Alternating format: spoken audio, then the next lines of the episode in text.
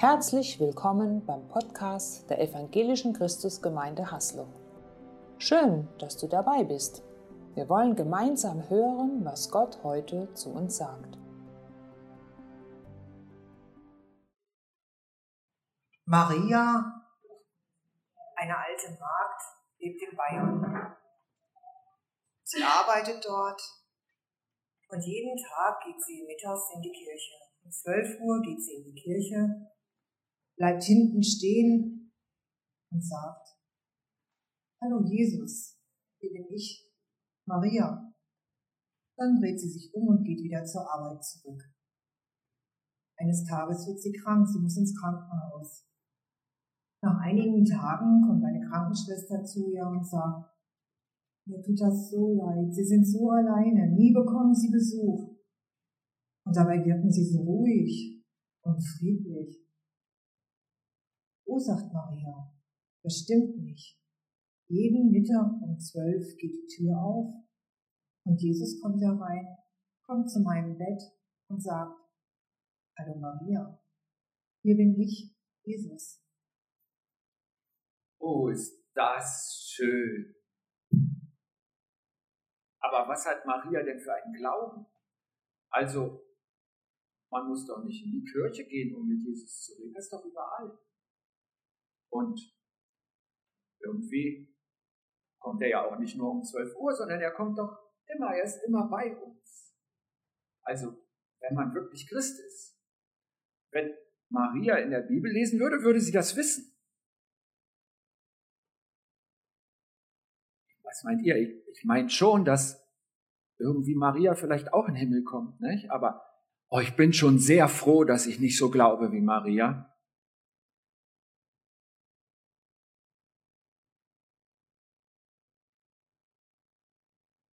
So, ich hoffe, ihr schmeißt mich nicht raus. Das war Theo, das war Maria. Wollt ihr lieber wie, wie Theo glauben oder wie Maria? Wer möchte wie Maria glauben? Ein paar gehen gerne sonntags um zwölf in die Kirche, cool. Und wer wie Theo? Auch. Ah, ihr seid einfach nur Fans, das ist klasse. Aber irgendwie ist da irgendwie so der Wurm drin, nicht? Also, ähm, Theo weiß alles, aber ich weiß nicht, was er für Schritte im Glauben macht. Und bei Maria sieht man, sie glaubt auf ihre Weise.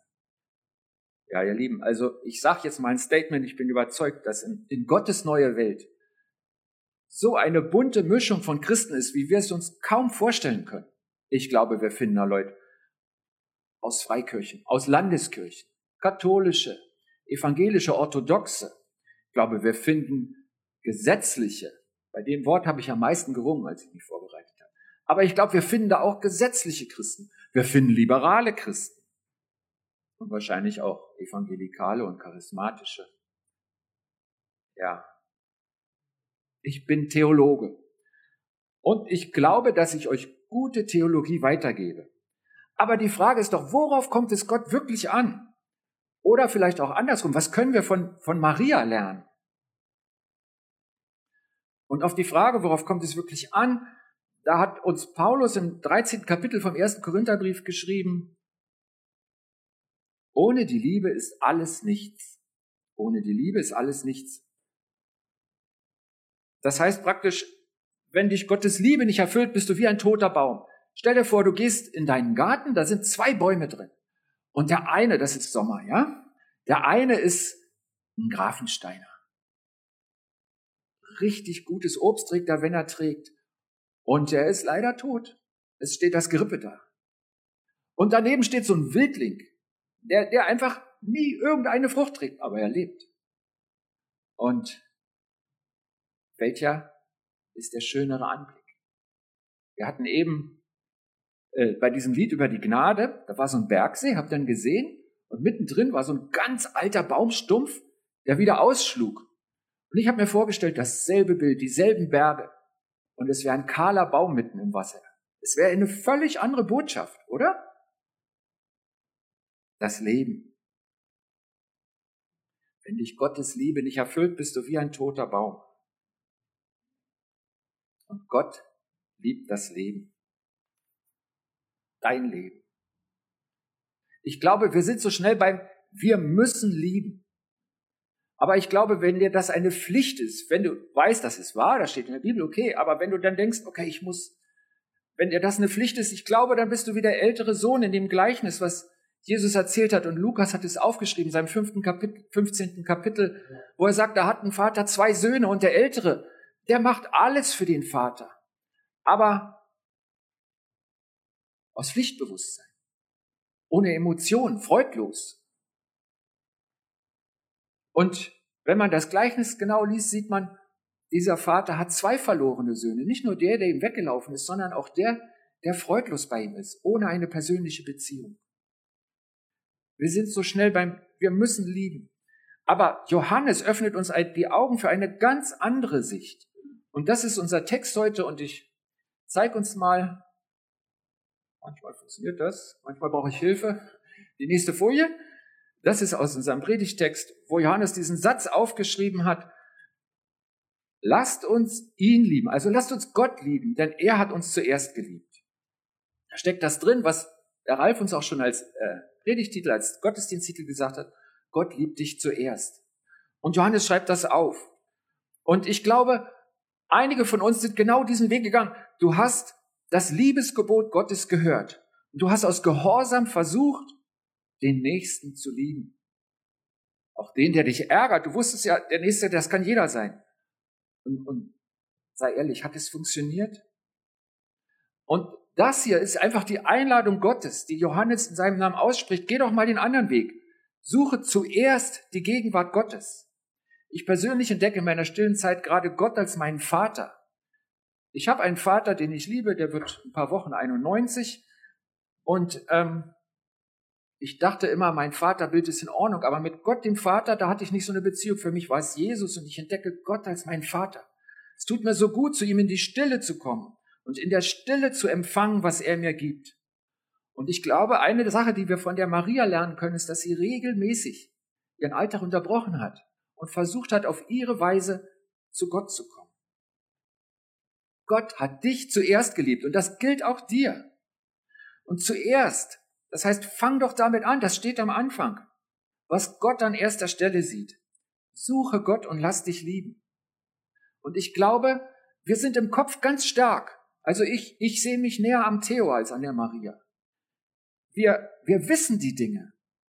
Und ich glaube, wir haben noch nicht gelernt, Schritte zu gehen, etwas zu tun. Deswegen tut's mir auch so gut, beim Lobpreis aufzustehen, Gott irgendwie zur Antwort zu zeigen. Gott, ich lobe jetzt dich. Und ich merke, dass es mir gut tut, dass ich Momente echter Stille suche und schaffe. Auch wenn Gott überall und immer da ist. Aber wirklich in die Stille zu gehen. Und dann, ich weiß nicht, ob du dieses, diesen Satz denkst, manchmal, wenn ich bete, geht das Gebet nur bis zur Decke. Aber vielleicht solltest du durch die Decke gehen. Dass du dich in Gedanken vor den lebendigen Gott stellst und du hingehst zu ihm. Vielleicht hast du gefastet. Ich habe Anfang der Woche drei Tage gar nicht gegessen und zwar aus dem Glauben heraus. Ich, ich muss nicht unbedingt abnehmen und ähm, ich glaube auch, dass es gut ist, wenn man das unterscheidet. Ja, also entweder du willst für deine Gesundheit fasten, das ist auch gut, das soll gesund sein, da gibt's Anregungen, oder du möchtest fasten, um vor Gott zu treten. Und ähm, dann ist das nach meiner Sicht immer mit dem Gebet verbunden und ist eine gute Möglichkeit, deine Beziehung mit Gott zu stärken. Bei mir war es so, am ersten Tag habe ich Migräne gekriegt, der zweite war schwierig, weil ich immer Hunger hatte und ähm, der dritte Tag war gut. Und in der Summe kann ich euch kein Wunder berichten und ich werde es wieder machen. Es hat mich so an Gott erinnert, diese drei Tage. Und es hat mir so gezeigt, was mir wirklich wichtig ist. Ich habe es einfach an die wichtigste Stelle gestellt, trotz meines Hungers. Und das ist gut für mich. Schaffe Momente, wo du die Begegnung mit Gott suchst. Nutze das, was er dir anbietet. Und Fasten ist ja eine der Dinge, die in der Bibel zeigt. Öffne dein Herz vor ihm. Richte deine Sinne ganz auf Gott. Also deine Sinne, das ist ja mehr als nur Denken oder so. Nicht? Also wenn Glauben nur im Kopf ist, dann ist es nur Denken. Aber sehen.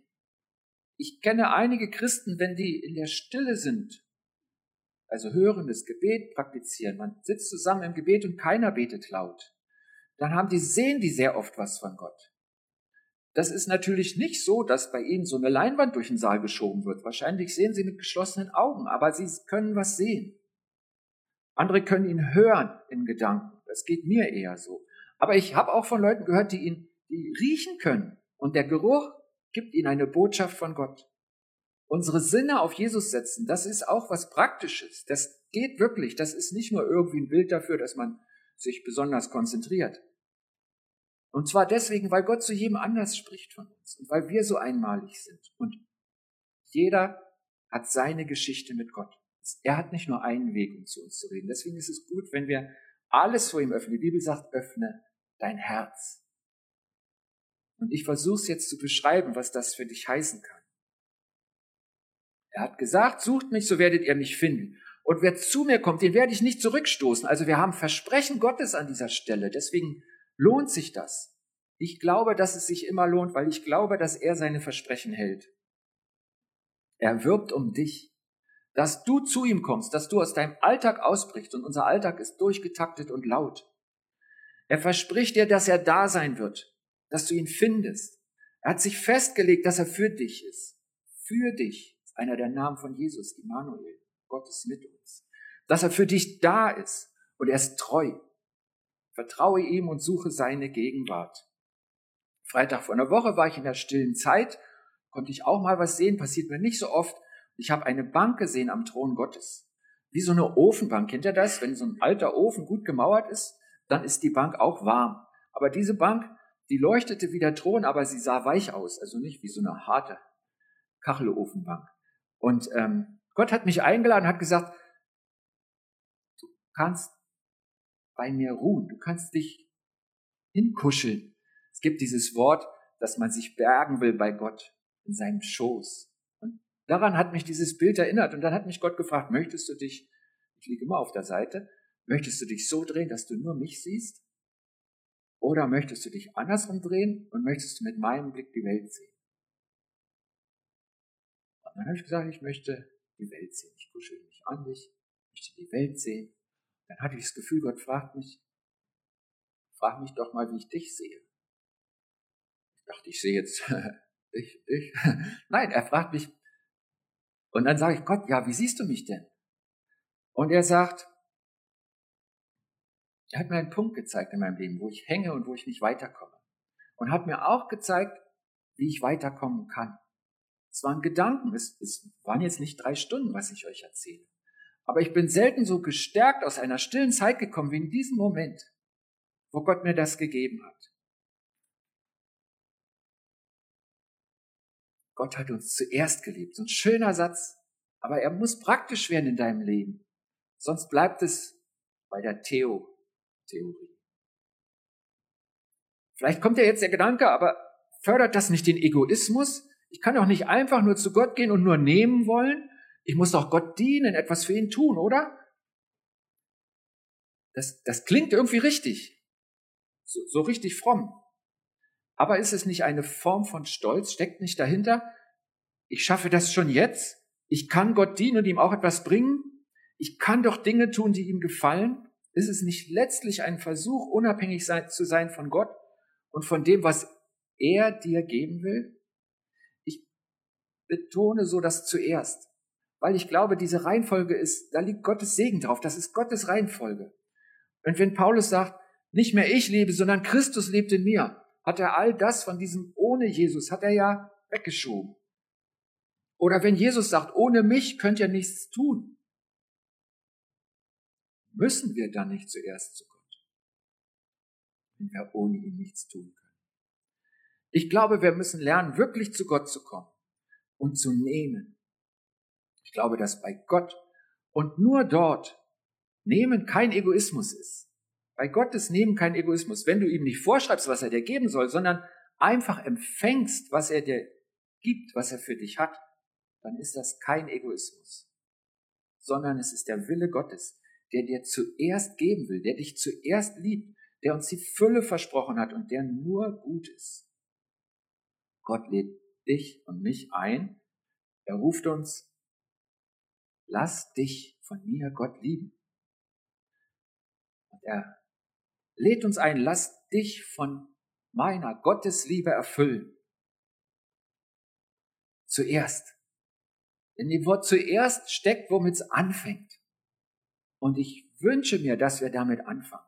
Ich wünsche es mir für jeden von uns, weil ich sicher bin, da steckt Gottes Segen drin. Und in dem Wort zuerst steckt auch, da kommt noch was. Und was ist dann? Geht es dann los mit dem nächsten Lieben?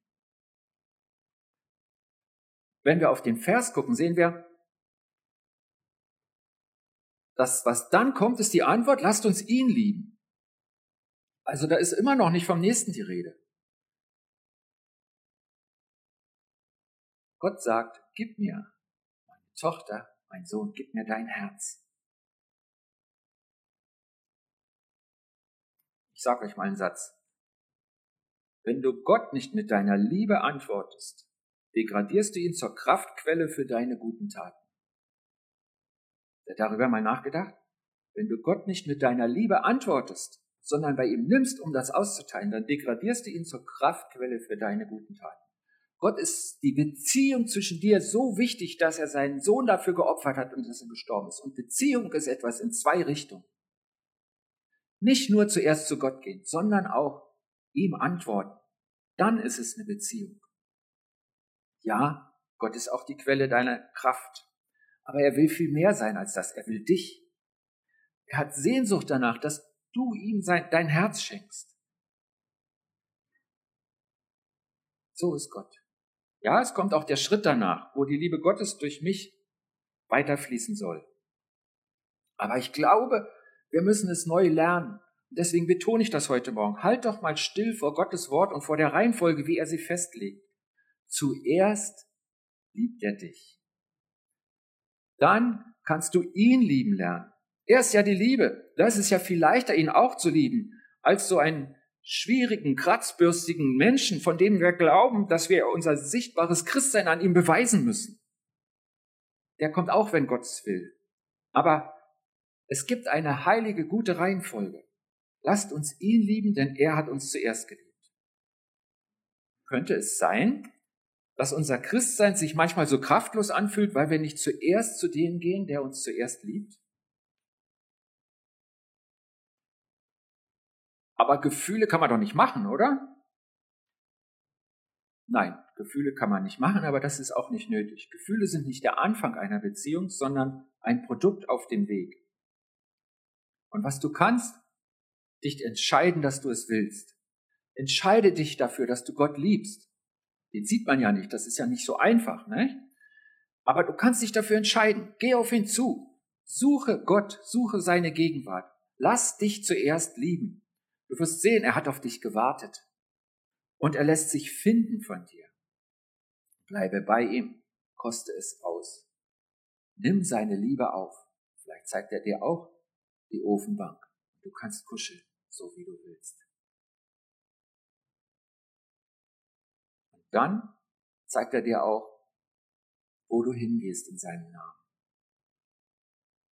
Also ich denke, wenn ich jemanden liebe, dann tue ich ihm gern Gefallen. Und ich denke, wenn man Gott einen Gefallen tun will, da hat Jesus ja diesen Satz gesagt auf die Frage, was ist von allen Geboten das Wichtigste? Da hat Jesus gesagt, mal aufgeschrieben, weil er selber sagt, das ist das Wichtigste. Worte Jesu aus Markus ist das, höre Israel, der Herr, unser Gott, ist der einzige Herr. Und du sollst den Herrn, deinen Gott, von ganzem Herzen, von ganzer Seele, mit all deinen Gedanken und mit deiner Kraft lieben. Und das zweite ist ebenso wichtig, liebe deinen Nächsten wie dich selbst. Kein anderes Gebot ist wichtiger als diese beiden. Also, wenn wir die Liebe Gottes finden, der uns zuerst liebt, und ihm antworten, und dann fragen, ja, und Gott jetzt, was jetzt? Dann sagt er, das ist das Wichtigste. Diese Worte Jesu haben eine Reihenfolge und sie sind ausgewogen, weil alle drin vorkommen. Gott, dein Nächster und auch du selbst. Und das ist manchmal nicht die einfachste Übung, sich selbst zu lieben, wenn man weiß, was man schon alles gemacht hat und was falsch war. Aber all das sieht Gott und er bringt es in eine gute Bahn. Mir geht's manchmal so, wenn ich mich über jemand ärgere oder mich jemand verletzt hat, dann gibt mir Gott den Gedanken, Frag dich doch mal, warum er so ist, die Person, warum sie so ist. Vielleicht ist es ein Trauma, was sie erlebt hat, eine Enttäuschung, die sie erlitten hat, eine schwierige Kindheit, eine Prägung. Und ich merke, wenn ich so einen Gedanken über eine Person habe, die, die mich verletzt hat, dann werden meine negativen Emotionen schwächer und ziemlich häufig bete ich für die Person. Und das ist nicht irgendwie überhebliches Mitleid, sondern echtes Mitgefühl, was Gott mir schenkt. Das heißt nicht, dass die Beziehung dann geklärt ist, sondern das heißt, dass Gott sofort anfängt, in meinem Herzen zu arbeiten. Ich glaube, auf diesem Weg, der bei Gott beginnt, dass wir uns lieben lassen, wo wir ihm antworten und dann mit seiner Gegenwart in uns zu den Menschen kommen. Diesen Weg ist Heilung und Liebe. In einer Form, die ganz praktisch ist. Nicht spektakulär vielleicht, aber echt. Weil Gott in uns ist. Ich lese uns von diesem Text, ich habe mal auf die Homepage geschrieben, dass es von Vers 7 bis 21 ist aus dem ähm, ersten Johannesbrief Kapitel 4. Ich lese nur fünf Verse, weil das sonst zu lang ist, aber hört mal rein. Da sind wir, glaube ich, nicht. Kommen wir noch eine Folie weiter? Der spielt wieder nicht mit mir. Okay. Ihr Lieben, schreibt Johannes in Gottes Namen, lasst uns einander in Liebe begegnen, denn die Liebe hat ihren Ursprung in Gott. Und jeder, der in der Liebe lebt, der ist aus Gott geboren und der kennt Gott. Wer aber nicht in der Liebe lebt, der kennt Gott nicht, denn Gott ist die Liebe. Und dann kommen gute Verse, lest sie zu Hause, die überspringe ich. Und dann kommt der Vers, den wir als Grundlage eben hat für unsere Gedanken. Lasst uns in der Liebe leben, denn er, Gott, hat uns zuerst geliebt. Und wenn jemand behauptet, dass er Gott liebt und gleichzeitig seinen Bruder oder seine Schwester hasst, der ist ein Lügner. Wer aber seine Geschwister nicht liebt, die er sieht, die er ja vor Augen hat, der kann erst recht Gott nicht lieben, den er ja nicht sehen kann. Das ist das Gebot, das wir von ihm erhalten haben, dass derjenige, der Gott liebt, auch seine Geschwister lieben soll. Wenn du das lebst, dann ist es gut, ist keine Überforderung. Dann gehst du zuerst zu dem, der die Liebe ist, der dich zuerst geliebt hat. Wenn du von seiner Liebe berührt bist und erfüllt zu den Menschen kommst, und auch deine eigenen Schwächen aus dieser Perspektive ansiehst, glaube, dann geschieht das, dass dein Leben Gott ehrt und er mitten unter uns ist. Ich bete. Gott, ich möchte es rausschreien. Du hast mich zuerst geliebt. Und ich möchte es laut weiter sagen. Du, du lässt dich finden. Bei dir kann man auftanken. Du bist da. Und nicht nur du bist zu uns gekommen und lebst in meinem Herzen und in meinen Gedanken, sondern ich kann zu dir kommen. Immer und überall. Und ich bitte dich, dass wir darin wachsen, von dir zu kommen. Das heißt, zuerst zu dir zu gehen. Lehre uns das. Lass uns darin wachsen. Und lass uns die sein, die von dir kommen. Das sind ja deine Boten. Weil wir dein wertvolles Evangelium, deine gute Nachricht, deine Liebe in unseren Händen halten und sie zu den Menschen bringen. Vielen Dank, Vater im Himmel, dass du so einen guten Plan hast für diese gefallene Menschheit und für uns alle hier in diesem Gottesdienst zu Hause und im Raum. Amen.